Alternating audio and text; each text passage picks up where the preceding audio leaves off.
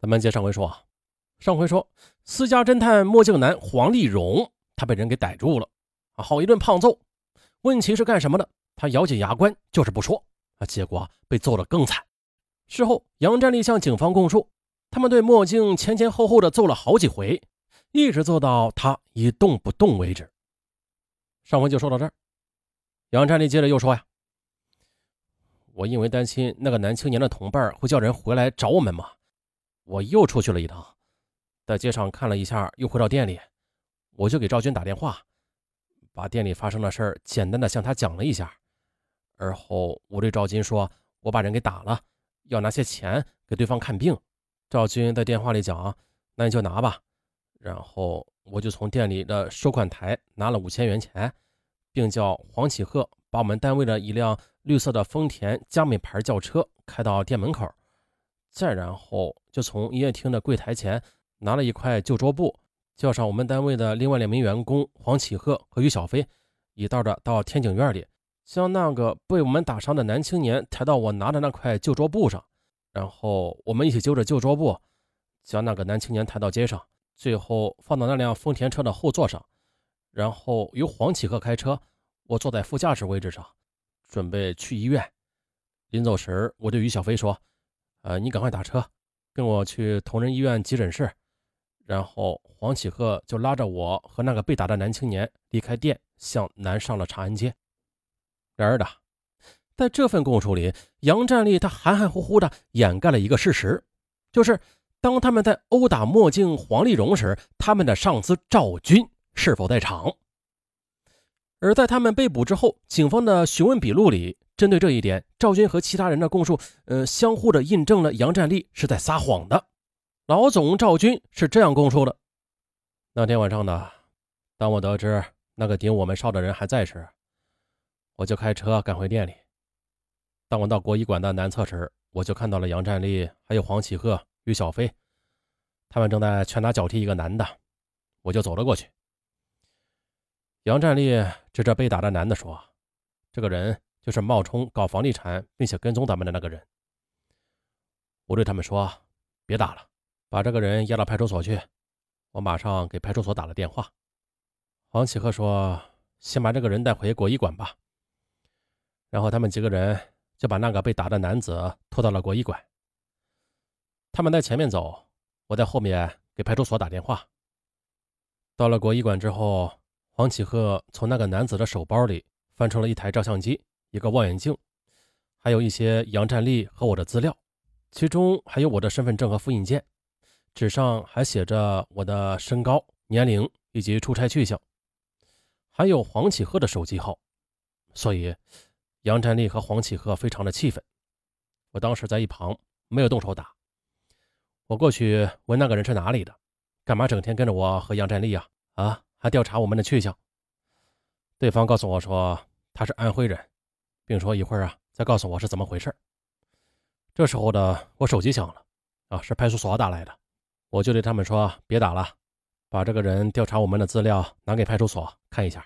一会儿你们就把他送到派出所去。”接着我就离开了国医馆。可是没多大一会儿的，杨占利就追上我说：“那个安徽人没气儿了。”我和黄启鹤在那个人的鼻子前试了试，没呼吸了。我说：“坏了，这不是出大事了吗？”在路上，我刚好遇到派出所的人，正说这事儿呢，怕出别的差错，就让杨占利再回去看看到底是怎么回事。大约五六分钟后的，杨占利又跑回来说：“那安徽人还有气儿。”然后呢，我就从柜台里拿了五千元钱，带那人去医院。我跟他们说：“你们就别管了，先走吧，这事儿。”我自己来办。啊，由此看来的，赵军他当时是在国医馆的殴打现场的，而杨占利之所以撒谎，除了回报战友赵军收留他并委以重任的知遇之恩外，啊，更重要的一点恐怕还是一旦自己被抓，二进宫能替他养活一家老小的，恐怕只有赵军有这个能力了。而最后的，还是杨占利拿上钱，与黄启鹤等人将墨镜装上那台丰田车之后，驶向了离国医馆不远的北京医院。可是的，到达北京医院大门口时，天色已黑，见四周无人，他便与黄启鹤一道的将裹在那块旧桌布里的墨镜男拖下车，丢在了路边，而后便驱车急速的驶出了胡同口，啊，向西拐去，没了踪影。本以为是人不知鬼不觉的杨占利，他没有想到，他与黄启鹤所做的这一切，恰恰的被一个坐在距离他们仅仅几米之外的一辆车内的司机看得一清二楚。这位司机又恰恰的是位车迷。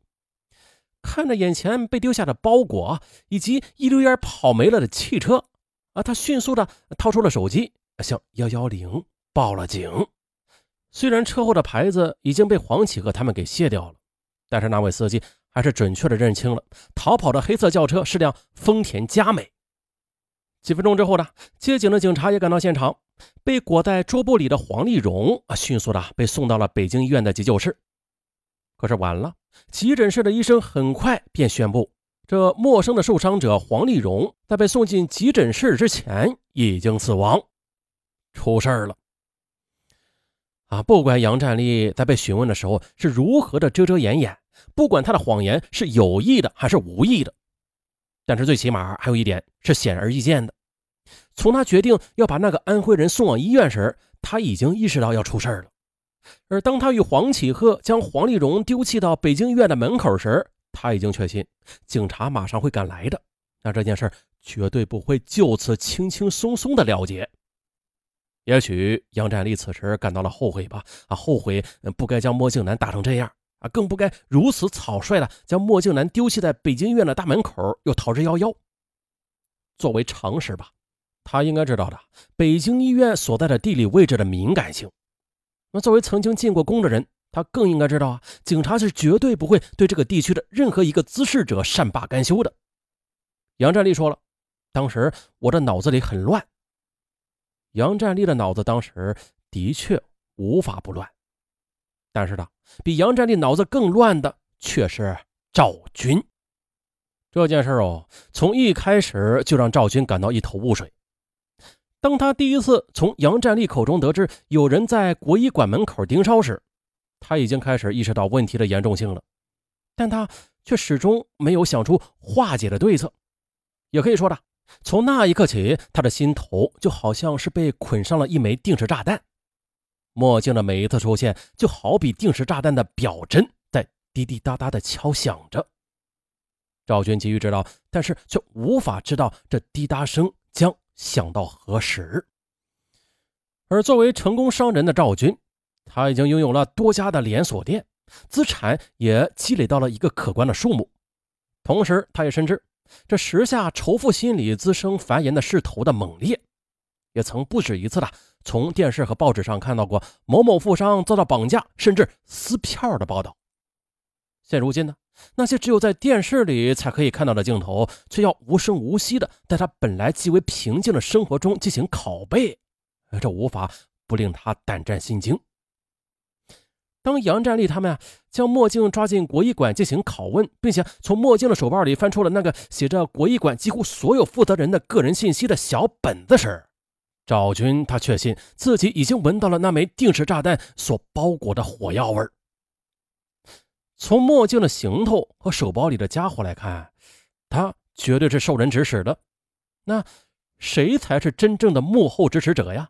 那只藏在墨镜身后的手，他到底要对他赵军怎么样啊？是为了敲诈，还是为了绑架呢？所以呢，真实的情况就是，当赵军回到国医馆时，他已经看到墨镜被杨占利他们给擒获了，而出于自我保护的本能。他没有制止杨占利等人。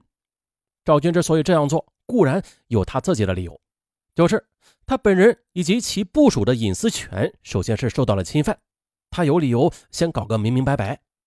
然而，令赵军没有想到的是，尽管杨占利、黄启鹤、于小飞三人对墨镜施以拳脚，可是这墨镜啊，他自始至终是牙关紧咬，没有说出指使者是谁。而这样的局面让赵军他们感到难以收场了。但是赵军他毕竟是老总，事到临头总会比杨占利他们想的更多、更深、更远些。他呢，便从墨镜的包里搜出了调查他们的资料，离开天井院子，带着国医大堂的经理向着派出所走去了。赵军想啊，墨镜虽然被抓了，但他的同伴却跑了，这事搁在谁的头上啊，都不会善罢甘休。按照赵军当时的逻辑，墨镜的同伴绝对会回去搬救兵，反扑回来救出墨镜的，啊，甚至找他们的麻烦，啊，搞不好一场群殴群斗将不可避免的发生。而如果真的到了那一步的话，那吃亏的只能是在这方面从未有过经验、更无丝毫准备的国医馆了。另外的，国医馆对门就是国际饭店，出门不足百米就是长安街，穿过长安街那就是北京站。赵军比谁都清楚，谁在这个地方滋事都不会有好下场的。到时候这狐狸没抓着，恐怕还得惹上一身骚。商人赵军他是绝对不会干这等蠢事的。这时候呢，他就来了个金蝉脱壳之计，抛下墨镜，任由杨占利、黄启鹤、于小飞处置，目的只有一个，就是让墨镜供出实情。而他离开国医馆到派出所报案，那显然就是为了逃离可能出现的火拼现场的。这一旦事发，他又能及时的将警察带到现场，将自己难以收拾的局面带交给警察。赵军的想法不可谓不周全。然而呢，当他离开国医馆没多久，杨占利却急匆匆的追上他，并且对他说：“这安徽人没气儿了。”